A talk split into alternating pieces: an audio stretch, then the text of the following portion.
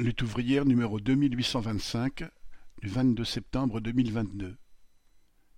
La une. Travailler plus et gagner moins, c'est non. Éditorial. Travailler plus et gagner moins, c'est non. On connaissait le citation Travailler plus pour gagner plus de Sarkozy.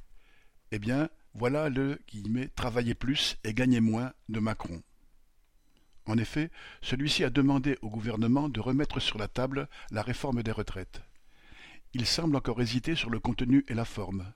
Recul de l'âge de départ à 64 ou 65 ans, augmentation des annuités de cotisation, un mélange des deux, est-ce que ce sera une attaque commando en octobre ou une guerre d'usure au printemps? Quoi qu'il en soit, c'est inacceptable.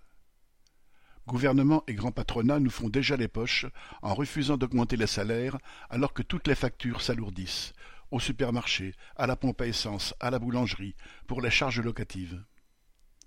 En 2023, le gaz et l'électricité augmenteront encore de 15%. Et c'est presque avec fierté que la première ministre, Elisabeth Borne, l'a annoncé en insistant sur le fait qu'il ne s'agissait que d'une petite hausse en comparaison des autres pays. Quel mépris! Bien sûr, nous nous enfonçons dans une nouvelle crise. Mais la crise ne signifie pas qu'il n'y a pas d'argent. Il y a de l'argent dans la société, beaucoup d'argent même.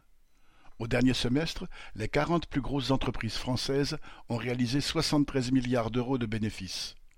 La dernière moisson des dividendes versés aux actionnaires a augmenté de 33% pour atteindre 44 milliards.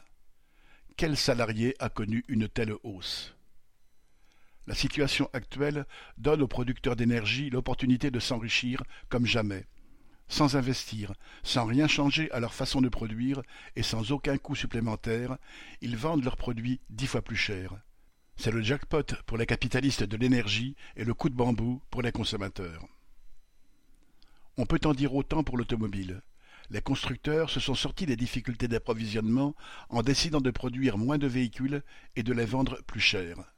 Montés en gamme, voitures électriques, ils ont trouvé de quoi augmenter leurs marges pour le plus grand bonheur des actionnaires de PSA Stellantis, de Renault et de Toyota. Pour les ouvriers de l'automobile, c'est le régime sec, et c'est tant pis pour tous ceux qui doivent changer leur voiture et qui n'en auront pas les moyens.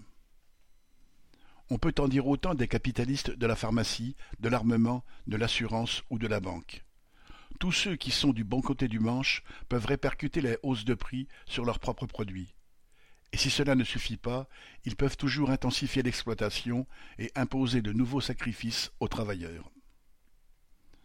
Tant que nous ne revendiquerons pas notre dû, cette machine infernale continuera.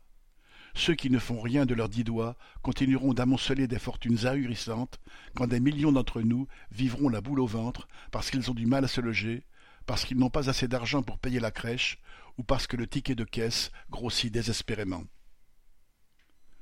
Pour ne pas augmenter les salaires de base, certains patrons versent des primes. Et les plus grandes entreprises ont largement de quoi faire. Mais que ce soit les primes ou les aumônes gouvernementales, elles fondent comme neige au soleil parce qu'elles ne remplaceront jamais les trois cents ou quatre cents euros de plus qu'il nous faut tous les mois sur les payes. Sans oublier que lorsque l'on tombe malade ou que l'on part à la retraite, c'est le salaire de base qui compte. Alors, il faut des augmentations du salaire de base correspondant aux hausses réelles des prix.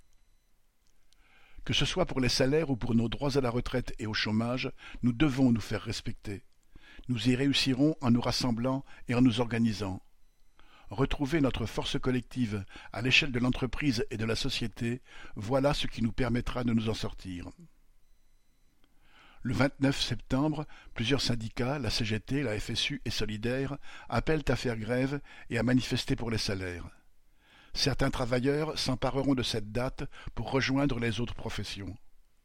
D'autres décideront d'agir dans leur entreprise, dans leur atelier, et d'en profiter pour discuter collectivement. Déjà des grèves éclatent ici et là. Souhaitons qu'elles se renforcent et se multiplient.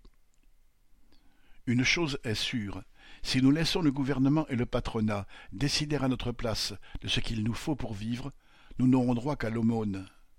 À nous de discuter, de fixer nos revendications et de nous mettre partout en ordre de marche pour les arracher. Bulletin d'entreprise du 19 septembre 2022. Nathalie Arthaud.